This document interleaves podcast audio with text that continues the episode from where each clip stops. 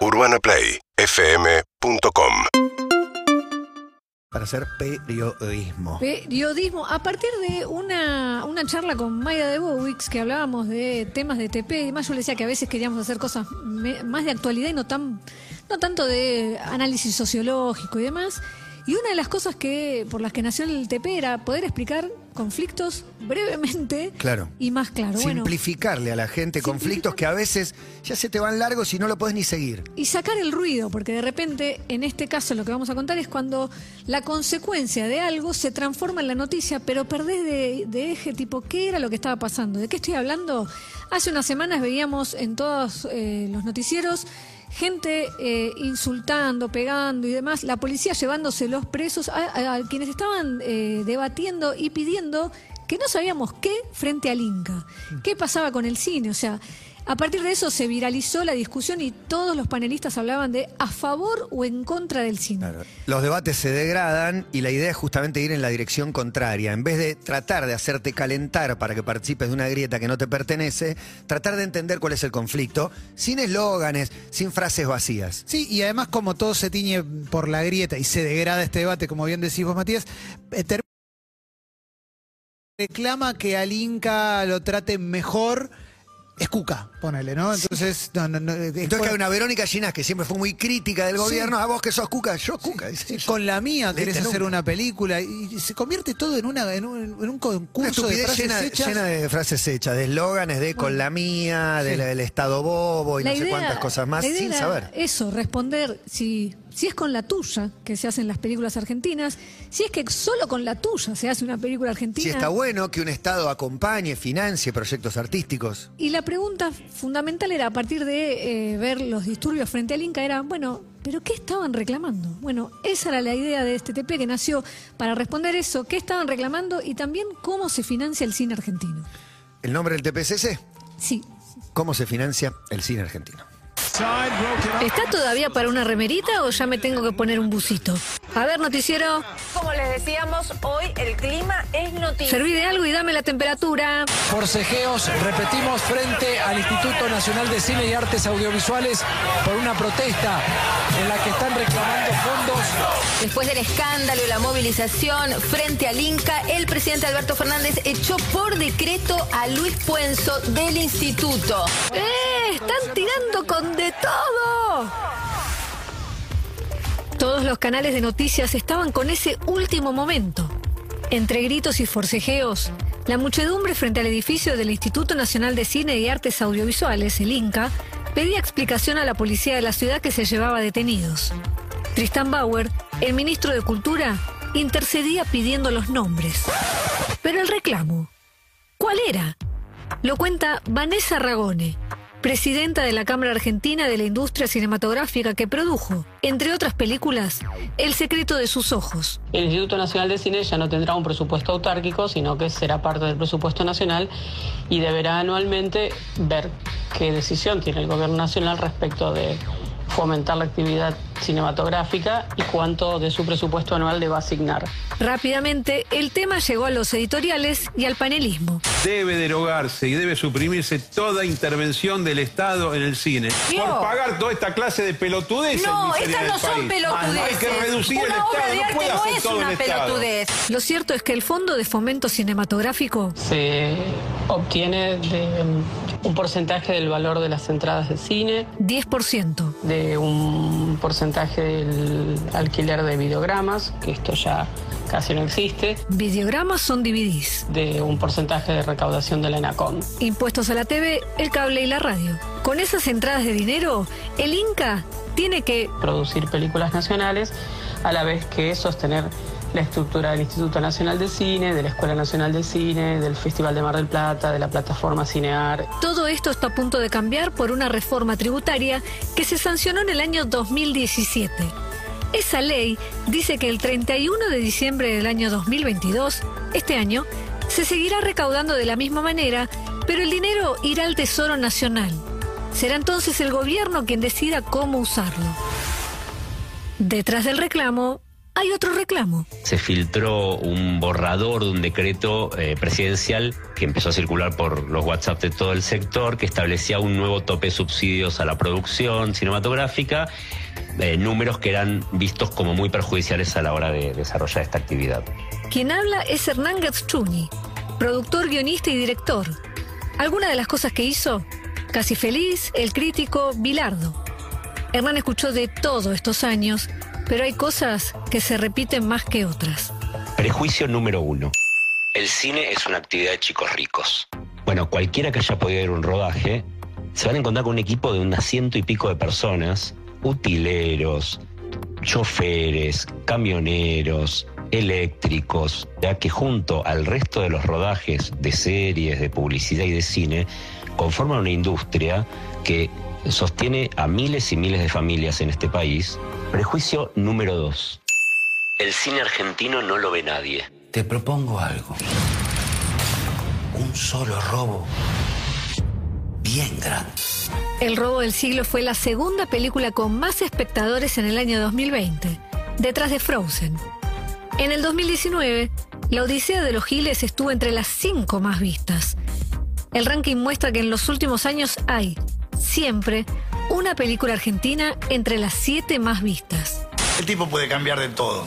De cara, de casa, de familia, de novia, de religión, de Dios. Pero hay una cosa que no puede cambiar, Benjamín. No puede cambiar de pasión. Para que existan 10 películas que superen, eh, en, en- bueno, en época pre-pandemia, el millón de espectadores, los 500, 700 mil espectadores que se consideran éxito, tiene que haber 100 que eh, generen industria y que hace que después puedan existir esas películas exitosas. Esto pasa en cualquier cinematografía del mundo. ¿Hay más? Prejuicio número 3.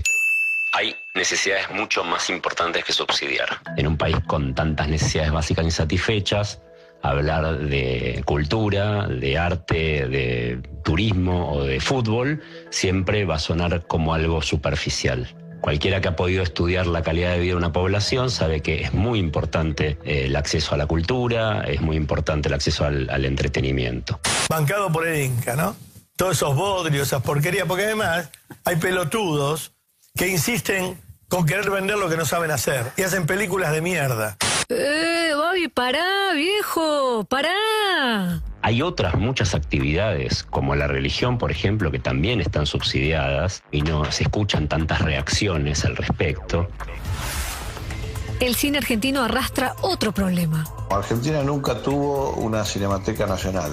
De lo que hubo son colecciones privadas. Fernando Martín Peña es historiador de cine y archivista. El cine argentino está en deuda con el tema de su preservación desde por lo menos el momento en el que el Estado empezó a poner plata en el cine, que fue en el 48, ¿no? Es decir, nunca se puso un peso en la preservación de aquello que el Estado mismo estaba contribuyendo a hacer. En 1999 se creó por ley una institución autónoma autártica que se alimentaba con fondos del Inca para encargarse de la preservación del material. Bueno, la ley esa tardó 11 años en reglamentarse, se reglamentó en el 2010 y aún después de reglamentada no se puso nunca en funcionamiento. Hoy, Lo que hay en el Instituto de Cine es simplemente un depósito que tiene copias, este, no hay un relevamiento siquiera eh, preciso de, qué tenemos eh, en, en forma de negativo original, que es la matriz de las películas, es lo importante que hay que conservar. en 2016 cerró Cinecolor, el último laboratorio que quedaba en el país que se dedicaba a revelar y copiar el material fílmico.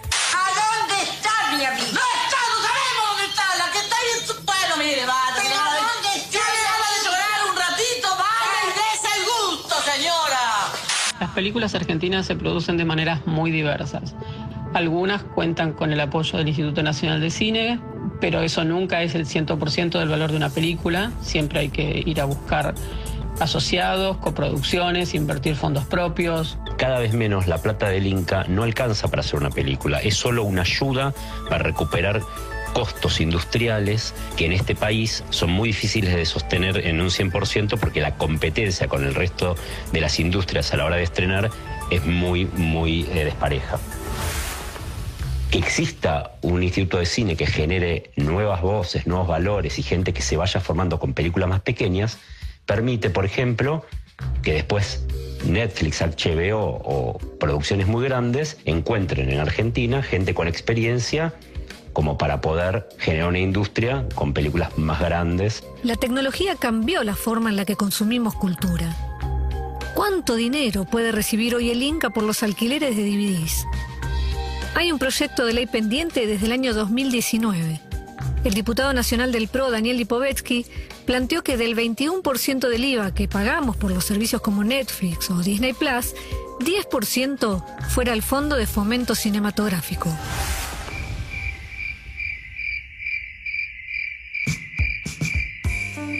Que es el cine nacional. Lo primero que me sale, hay un material humano, técnico de, de primer nivel, de primer nivel internacional. Esto que decían cuando, cuando vienen los Netflix, la- la- las plataformas de afuera, a, a buscar a, a Israel Adrián Caetano, a buscar al director de Ocupa. A Damián Cifrón. A Damián Cifrón, a Bruno Stañaro, para hacer un proyecto muy ambicioso. Exactamente, digo, todo eso tiene que ver con la posibilidad de desarrollarse.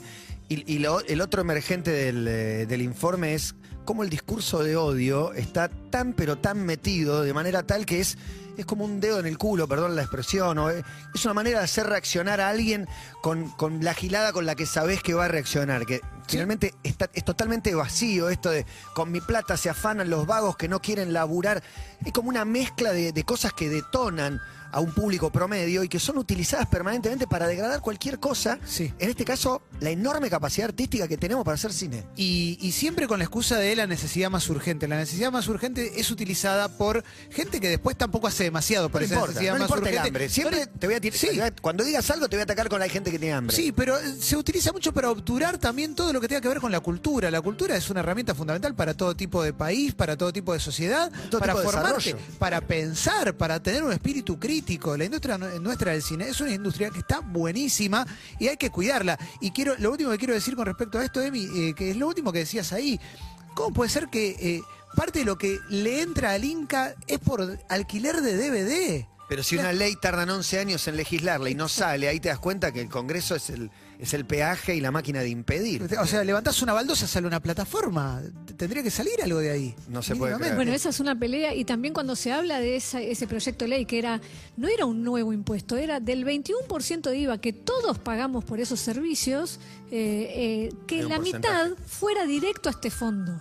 Que el problema ahora es que este fondo, en un país que tiene muchas urgencias, claramente, el miedo de quienes hacen cine es en esta situación. Si la plata no viene directo y esa plata va a ir directo al Tesoro Nacional.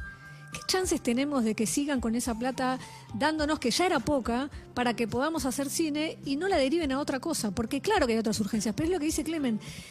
Caer en la, pensar que el cine o que el arte es algo que no es importante en situación de emergencia es un error garrafal, porque tiene que ver con el ocio, tiene que ver con la identidad. Oh. Películas como, eh, em, estoy pensando, Luna de Avellaneda, esas cosas solo las podemos hacer nosotros porque hablan de nosotros.